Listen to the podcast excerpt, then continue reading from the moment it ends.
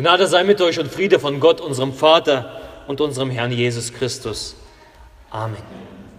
Lass uns in der Stille für das Wort beten.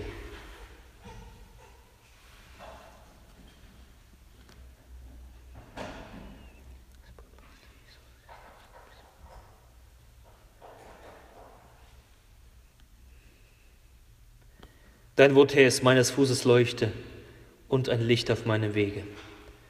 Amen. Ich habe meine Predigt heute genannt, der Ort, wo Gott wohnt, der Ort, wo Gott wohnt. Und da hören wir nämlich den dazugehörigen Bibeltext aus dem Alten Testament. Er stammt nämlich vom Propheten Micha. Prophet Micha, er hatte wie üblich, auch die Propheten zu der damaligen Zeit, er hatte es nicht einfach, er hat es nicht leicht. Er wirkte ungefähr im 8. Jahrhundert vor Christus und wie viele Propheten neben ihm hatte er eine Botschaft von Gott an die Menschen. Er hatte eine Botschaft, dass die Politik, die Führenden, die Menschen, dass, dass sie die Sünde verlassen sollen, dass sie Gott nachfolgen sollen. Es ging um die Ungerechtigkeit der Menschen, es ging um die Gottlosigkeit, es ging auch um die falsche Sicherheit, also die Gott ist mit uns Mentalität, also sich in falsche Sicherheit zu wiegen, weil wir zu Gottes Volk gehören, ist ja Gott mit uns. Was soll uns schon geschehen? Und davor wollte Micha die Menschen warnen. Davor, davor hat er, dafür hatte er das Wort Gottes zu bringen. Und in seinem Buch, in seinem Buch der, der Prophezeiungen, prophezeit er auch den Untergang von Jerusalem. Gott sagt, das geht gar nicht mehr und er, er sagt den Untergang Jerusalems voraus. Doch im vierten Kapitel schlägt er einen anderen Ton an. Er schaut nicht die nächstliegende Zeit, sondern er blickt in die letzte Zeit, die geschehen wird. Und davon wollen wir lesen. Ich lese Micha Kapitel 4 ab Vers 1. In den letzten Tagen aber wird der Berg, darauf das Herrn Haus ist, feststehen, höher als alle Berge und über die Berge erhaben. Und die Völker werden her herzulaufen. Und viele Heiden werden hingehen und sagen, kommt, lasst uns hinauf zum Berge des Herrn gehen und zum Hause des Gottes Jakobs, dass er uns lehre seine Wege und wir in seine Pfade wandeln.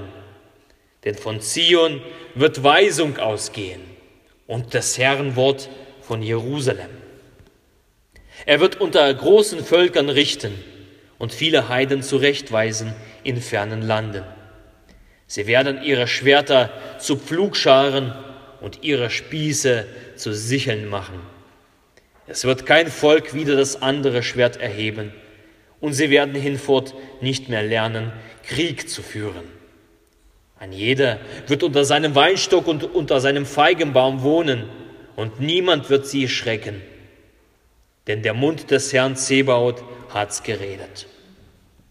An jedes Volk wandelt im Namen seines Gottes, aber wir wandeln im Namen des Herrn, unseres Gottes, immer und ewiglich. Der Herr segne an uns dieses Wort. Der Prophet Micha bekommt Blick in die Zukunft. Er sieht das Geschehen der letzten Tage. Er sieht das, was sein wird, das Friedensreich Gottes. Doch einige Sachen sind so unklar. Da müssen wir, bevor darüber reden, darauf schauen, bevor wir weitergehen können. Die Sachen, die damals selbstverständlich waren und für uns Menschen, die verschlossen und vielleicht gar nicht so verständlich sind. Zwei Sachen.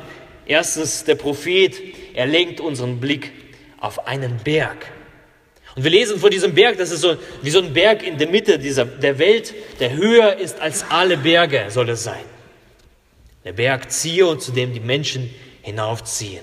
Doch wer Zionberg kennt in Jerusalem, der ist ja kaum höher als 800 Meter, 800 Höhenmeter.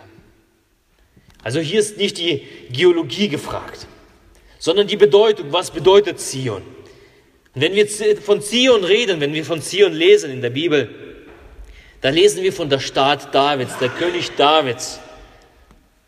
In ein paar Wochen werden wir singen, Tochter Zion, freue dich, jauchze laut Jerusalem. Also die Stadt Davids ist Zion, dieser Berg. Aber was hat es mit dieser Stadt Davids, mit Zion auf sich? Hier stand nämlich auch der Tempel Gottes, sein Haus, Gottes Haus. Und wo das Haus Gottes war, da war auch die Gegenwart Gottes präsent. Darum ist das Motiv von Zion, wenn wir von Zion reden, ist Zion Symbol für die Nähe Gottes, für die Gegenwart Gottes. Dort, wo Zion ist, dort ist Gott. An Zion, dort, wo Gott, Gottes Gegenwart ist, da ist der Ort, wo Himmel und Erde sich berühren. Da begegnen sich zwei Dimensionen. Also Zion repräsentiert eine Welt Gottes, eine Welt, die auf unsere Welt äh, trifft, eine Gegenwelt zu unserer Welt. Das, was wir hier nicht haben, kommt dort an diesem Punkt punktuell am Zion vor. Gottes Gegenwart. Und Punkt zwei, wir lesen, dass, dass Menschen hin, hinziehen werden, aus allen Landen, Heiden, Völker, Fremde.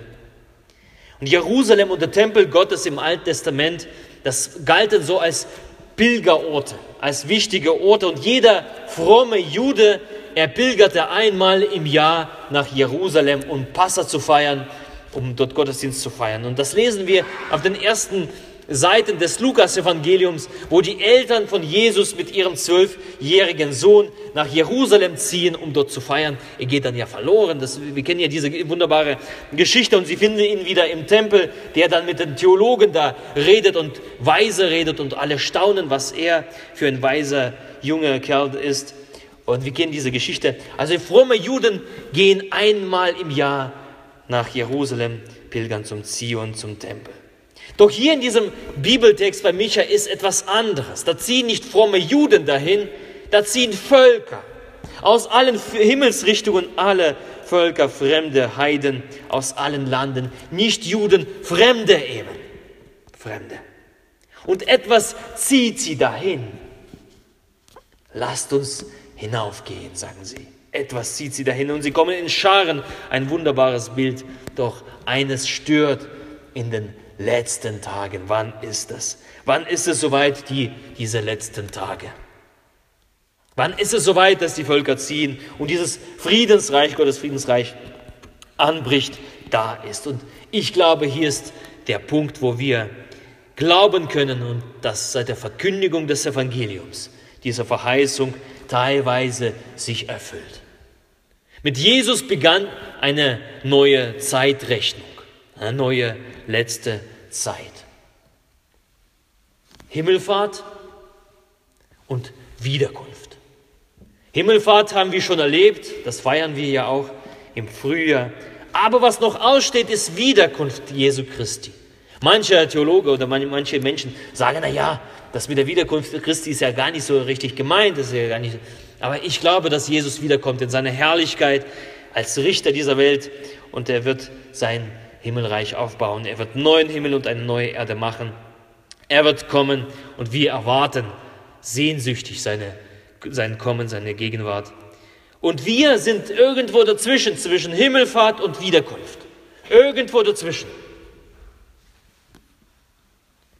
Es ist geschehen, dass das Haus Gottes, das Haus des Herrn Jesus Christus auf einem festen Fundament über alle Berge steht. Und dass in seiner Kirche, die Kirche Jesu Christi, Gott selbst präsent ist. Seine Gegenwart macht sich nicht einen Ort fest, sondern Gott ist mitten in seiner Gemeinde. Wir haben ja im Evangelium gehört, gelesen, ich bin mitten unter euch.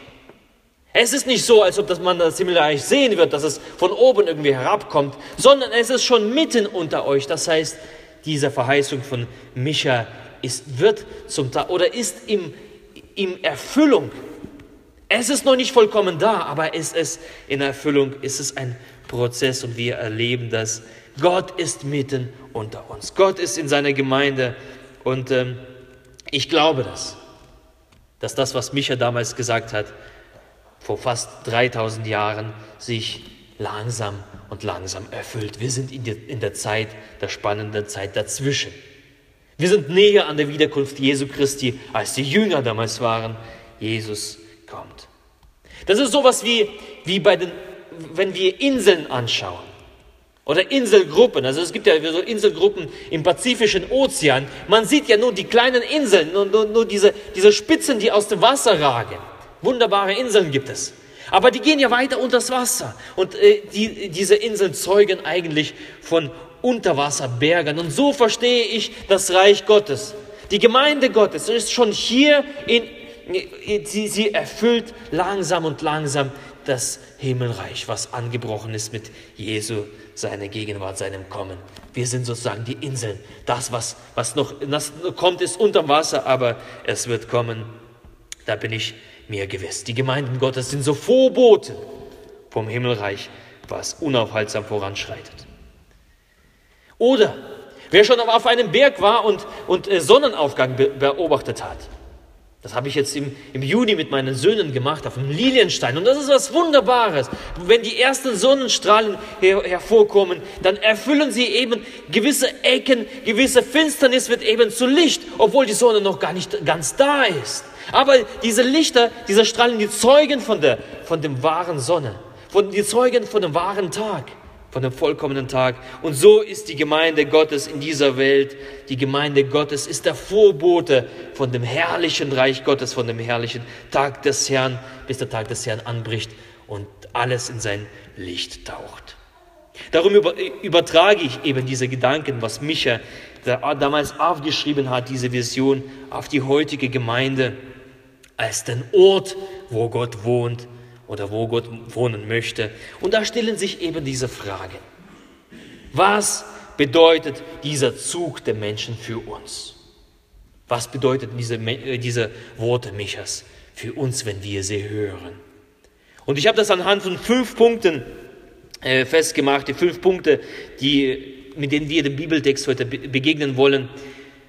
Der Punkt Nummer eins, der Ort, wo Gott wohnt, wirkt anziehend. Der Punkt Nummer zwei, der Ort, wo Gott wohnt, ist keine private, geschlossene Gesellschaft. Der Punkt Nummer drei, der Ort, wo Gott wohnt, ist der Ort der Orientierung. Punkt Nummer vier, der Ort, wo Gott wohnt, ist der Ort der Umkehr. Und Punkt Nummer fünf, der Ort, wo Gott wohnt, ist ein Ort des Bekenntnisses. Punkt Nummer eins, der Ort, wo Gott wohnt, wirkt anziehend. Also wir lesen es ja. Die, dieser Berg, der Zion, dieser Ort, wo Gott wohnt, seine Gegenwart, das zieht Nationen an. Das wirkt so diese anziehende Wirkung aus wie so ein Magnet. Und ich glaube, dass diese magnetische Wirkung der Gemeinde Gottes, das liegt vor allem in der Botschaft. In der Botschaft Gottes, an nichts anderem. In der Botschaft Gottes. Und die Botschaft Gottes, die allererste Botschaft Gottes, was an oberster Stelle, an oberster Agenda stehen muss, der Schwerpunkt der Botschaft Gottes, was anziehend wirkt. Seit Anfang an hat es anziehend gewirkt, seit Anfang der ersten Gemeinde, der ersten Christen. Das ist die Botschaft von der Buße und das ist die Botschaft von Vergebung und das ist die Botschaft vom ewigen Leben. Eine Botschaft davon, dass der sündige Mensch, er muss nicht umkommen. Es gibt für einen Sünder einen anderen Weg, einen Weg der Rettung, einen Weg, einen hellen Weg. Ohne Sünde, Gott nimmt sich den sündigen Menschen an. Und das ist was Wunderbares. Und Gott gibt Vergebung, schenkt ewiges Leben durch den Glauben an Jesus Christus. Und das wirkt anziehend, seit Anfang an. Es sind keine tollen Reden oder keine großen, großen Ideen über, wie man unseren Planeten gut gestalten kann oder wie man unsere Welt verbessern kann. Die Liebe Gottes zum Sünder und das Angebot seiner Errettung durch das Blut Jesu Christi, das zog damals und das zieht immer noch Menschen aus allen Völkern an sein Herz. Das ist der Magnet, nichts anderes, keine andere Botschaft. Nichts anderes kann und soll anziehender werden und sein als diese Botschaft. Ja, man, hat, man, überlegt sich ja heute, so gerade im Zuge der, des, des Reformationsjubiläums, ja, wie kriegt man das hin, dass Menschen halt von allen, aus aller Welt hin, hin, zu uns kommen? Wie kriegt man das hin? Da muss man cool sein. Ja, dann, entwerfen wir so tolle, coole Flyer und, und, und äh, schöne Hochglanzbroschüren und so weiter. Da muss man cool sein als Kirche. Oder der Spaßfaktor muss da sein.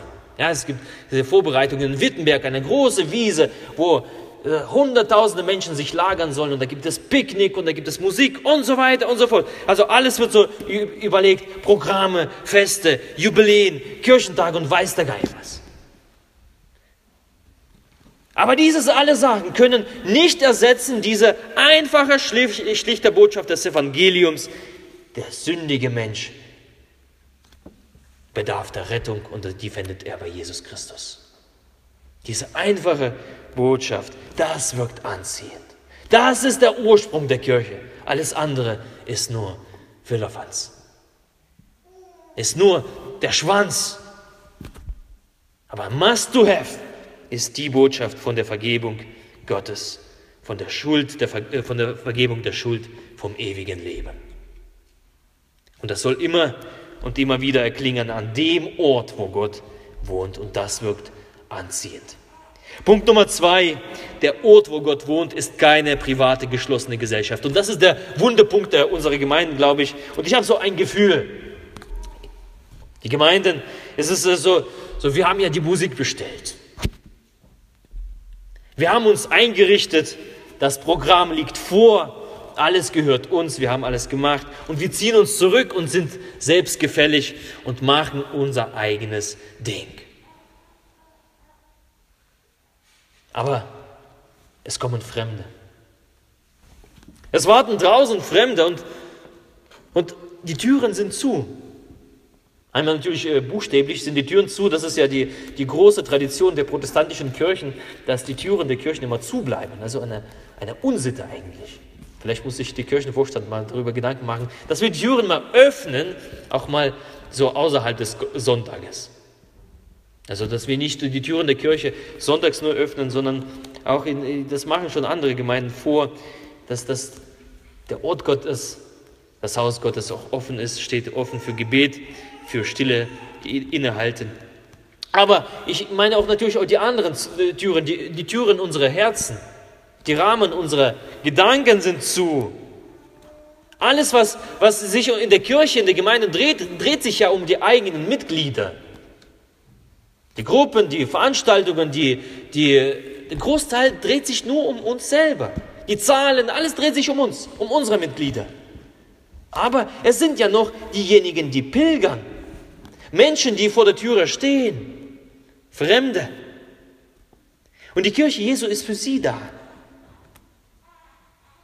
Stellt euch mal vor, zwölf Jünger Jesu,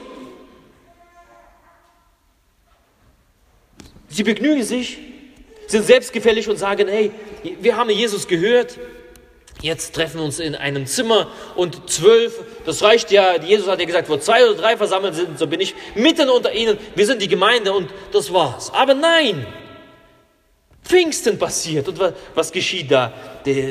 Das Wort geht nach Hause. Die Türen werden aufgetan. Es geht um die Außenstehenden. Es geht um diejenigen, die draußen sind, außerhalb der Gemeinde. Dafür ist die Kirche Jesu da. Dafür muss sich die Gemeinde Gottes öffnen. Für die Verlorenen, für die Kranken, die eben des Arztes bedürfen, nicht die Gesunden. An dem Ort, wo Gott wohnt, da öffnet sich die Türen eben für alle.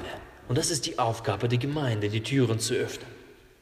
Und man wird, so wenn wir in dem Bild des Zions, des Tempels äh, bleiben, man wird eben die Tore weit öffnen müssen. Weit wenn die Völkerkarawane ankommt. Man wird vielleicht auf dem Tempelplatz etwas Platz schaffen müssen, damit alle unterkommen. Vielleicht müssen einige liebgewonnene Kultgegenstände weichen oder beiseite geschoben werden, wenn wir im Bild bleiben. Das, was uns lieb geworden ist, vielleicht müssen wir das überdenken und zur Seite schieben, damit andere rankommen können. Vielleicht einige Zionslieder umgeschrieben werden. Einige Mauern auch in unseren Gedanken eingerissen werden. Wenn der bunte Haufen vorbeischaut, sie sind da. Und das ist der Wunsch Gottes, dass die Gemeinde Gottes, dass der Ort, wo Gott wohnen möchte, dass sie eben nicht ihr eigenes Süppchen kochen, sondern Platz für neue, für Fremde schaffen, für neue Generationen, für neue Menschen, für Menschen, die Jesus vielleicht noch nicht kennen. Und uns ist die Aufgabe übertragen, nach Möglichkeiten und Wegen zu suchen, eben diesen Platz und Freiraum zu schaffen als Gemeinde Jesu Christi. Jede Gemeinde hat diese Aufgabe. Punkt Nummer drei, der Gott, wo Gott wohnt, ist der Ort der Orientierung. Wenn ich die Welt so anschaue, dann äh, stelle ich fest, wir haben ganz, ganz viel Angebote, die, zu denen wir uns entscheiden können, aber das macht unser Leben ja auch umso schwerer. Das macht es eben, viele Optionen machen Leben schwerer. Die Orientierung geht verloren. Ob das für Alter ist oder für junge Leute ist, die Orientierung geht verloren, weil plötzlich tausend Stimmen auf uns einströmen. Der eine sagt das eine, das, der andere sagt das andere, der dritte das dritte. Wo bleibt die Orientierung? Für junge Leute, wo bleibt die Orientierung für euer Leben? Was ist fürs Leben wichtig? Ist Beruf fürs Leben wichtig? Ist der Partner fürs Leben wichtig? Oder gelten andere Sachen? Und dann, wenn wir beim Partner bleiben, wie, wie ist das äh, so? Was, wie ist es richtig? Darf man mit dem Partner zusammenziehen vor, vor der Hochzeit oder darf man nicht? Der eine sagt das andere, der zweite sagt das zweite, der dritte das andere. Was ist richtig? Was sagt die Bibel dazu? Was ist die Orientierung? Vollkommen orientierungslos.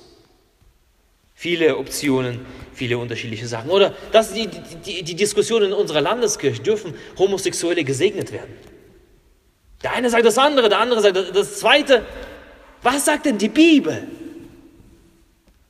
Darf ich etwas segnen, was Gott nicht segnet? Wo bleibt die Orientierung? Und das verwirrt.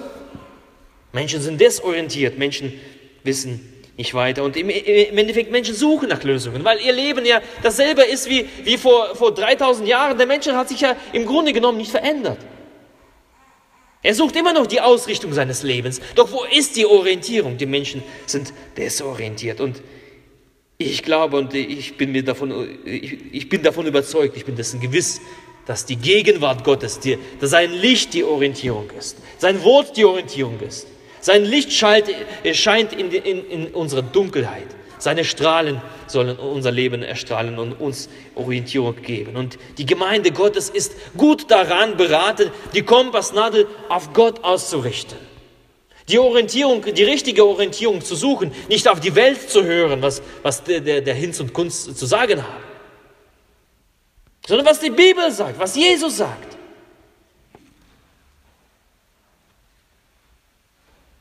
Gott ist Gegenpol dieser Welt. Gott und seine Gemeinde soll die Kontrastgesellschaft dieser Welt sein. Er soll Stachel in dieser Welt sein. Orientierung geben. Und die Gemeinde Gottes, die soll wenn sie sich orientiert und wenn sie Orientierung gibt den Menschen, die dann ankommen, sie führt eben einen anderen Lebensstil. Eine andere Art hat sie, die Welt mit Augen zu sehen. Nicht pessimistisch, nicht, nicht immer so, so schwer und, und alles, sondern voller Freude. Die Freude am Herrn ist unsere Stärke. Halleluja. So soll sie in der Welt sein. Lebensstil der Freude, auch im Leid. Eine andere Art, mit Leid umzugehen, mit Schuld und Versagen. Die, muss, die Gemeinde muss sich von der Welt abheben, muss anders sein. In dieser Welt, aber nicht von dieser Welt. Und das kann Orientierung geben. Die Gemeinde Gottes muss sich positionieren, Stellung beziehen. Sie muss der Sünde Sünde nennen. Sie muss, muss Licht Licht äh, nennen und Finsternis Finsternis. Die Bibel warnt uns davor, vor den Menschen, die Finsternis Licht nennen und Licht, und Licht Finsternis. Das ist die Orientierung und danach suchen Menschen. Und das muss von dort sein, von dort kommen, wo Gott wohnt, von dem Ort, wo Gott wohnt. Punkt Nummer vier, der Ort, wo Gott wohnt, ist der Ort der Umkehr und des neuen Weges. Also diese Orientierung führt im Endeffekt zu Umkehr und zu einem neuen Weg. Orientierung lässt uns ja unseren alten Weg überdenken und einen neuen Weg einschlagen, die neuen Pfade, wie wir lesen. Lasst uns auf den neuen Pfaden wandeln. In diesem Bibeltext lesen wir von Schwertern zu Pflugscharen und Spieße zu Sicheln. Das haben wir noch nicht. Wir haben noch keinen Weltfrieden. ist noch nicht da. Aber wie kann man das verstehen? Da, Gott, wo, da wo Gott ist, da wird etwas umgeschmiedet. Da wird etwas Altes verlassen und Neues angefangen. Wir brauchen nicht unbedingt diese, diese richtigen Waffen, sondern wir haben andere Waffen. Wir haben Waffen unserer Zunge. Und Gott sagt, wenn, du, wenn deine Zunge ist wie so ein Schwert, was den anderen verletzt, dann schmiede deine Zunge um. Sie soll zum Trost werden. Sie soll, bleiben wir in diesem Bild, soll zu einem, äh, zu, zu einem Flugscharen werden. Von wo dann noch etwas wachsen kann. Nicht was du tötest, sondern was wachsen kann, Frucht bringen kann, fruchtbar. Das soll unsere Zunge sein. Unsere Gedanken, unser Tun, das sollen wir umschmieden. Umkehr nennt sich das. Den alten Weg verlassen, den neuen einschlagen. Das ist, das passiert dort, wo, die, wo Gott wohnt, an dem Ort, wo Gott wohnt. Den Streit zurücklassen, den Streit umschmieden in Frieden und dem Frieden nachjagen. Jagt dem Frieden nach. Und das ist wichtig vorzuleben, wenn Menschen draußen stehen und warten, wenn Menschen angezogen fühlen, sich fühlen, dann heißt es vorzuleben. Das ist für die Gemeinde Gottes die Buße zu leben, die Umkehr zu leben, das Umdenken zu leben, die neuen Pfade eben zu leben. An der Liebe zueinander wird die Welt erkennen, dass ihr meine Jünger seid. Nicht an dem, wenn man sich einander die Köpfe einschlägt und einander sich verletzt und einander, vor, voreinander sich bloßstellt. Das passiert da draußen. Das passiert in der Welt. Und wenn das draußen passiert und in der Gemeinde passiert, wo bleibt der Gott? Es gibt keinen Unterschied. Aber die Gemeinde Gottes, sie muss sich abheben. Sie muss anders sein als diese Welt in dieser Welt, aber nicht von dieser Welt. Wo Gott wohnt, da ist die Liebe. Und da ist die Liebe auch zu meinem Bruder. Wir können eben die Völker nicht hineinpeitschen und wir können aber anziehend wirken. Wir können mit unserem Lebensstil eben anziehend wirken, wirken und diesen Ort markieren, wo Gott wohnt diesen Ort markieren mit unserem Verhalten, mit, unserem Benehmen, mit dem, was wir reden, mit dem, wie wir sind, mit dem, was wir tun, mit dem, was wir denken. Wir können diesen Ort markieren, wo der Himmel und Erde sich berührt. Und dazu sind wir berufen.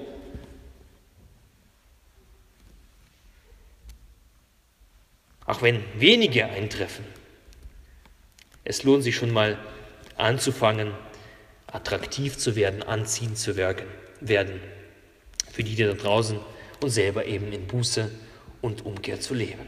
Und Nummer fünf, der Punkt Nummer fünf, der letzte Punkt für heute. Der Ort, wo Gott wohnt, ist ein Ort des Bekenntnisses. Wir lesen ja die letzte, die letzte Vers in diesem Bibel, äh, Bibelausschnitt.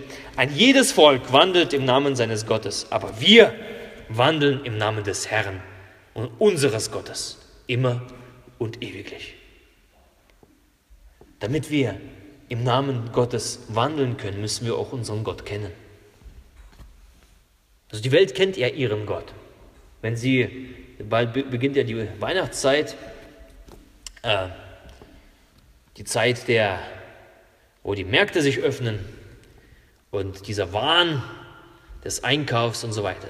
Die Welt kennt ihren Gott. Das ist ihre Brieftasche, die Moneten, das Geld. Und da wird er schön ausgegeben, richtig viel. Und das ist Gott. Sie kennt ihren Gott. Und sie betet ihren Gott an. Den Wohlstand betet die Welt an. Aber die Frage an die Gemeinde, an den Ort, wo Gott wohnt, kennen wir unseren Gott? Sind wir an seinem Herzen? Wissen wir, was Gott wichtig ist? Fragen wir Gott danach? Suchen wir danach? Sehnen wir uns danach, nach dieser Nähe? Oder bleiben wir immer fern und sind dann halt, äh, halt am 24. alle da? Suchen wir diesen Gott gemeinsam. Das macht einen Ort aus, wo Gott wohnt, dass Menschen ihn dort suchen und ihn eben dann auch bekennen.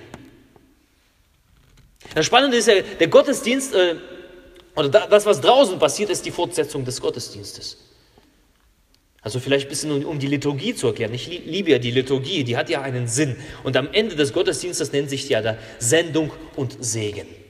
Ja, Sendung und Segen, also wenn, wenn ich dann die Gemeinde segne und vorher sage ich, geht hin im Frieden des Herrn. Das wird ja meistens gesungen und da steht die Gemeinde, gesamte Gemeinde auf. Das ist ja nicht umsonst, dass sie alle aufstehen, die Gemeinde.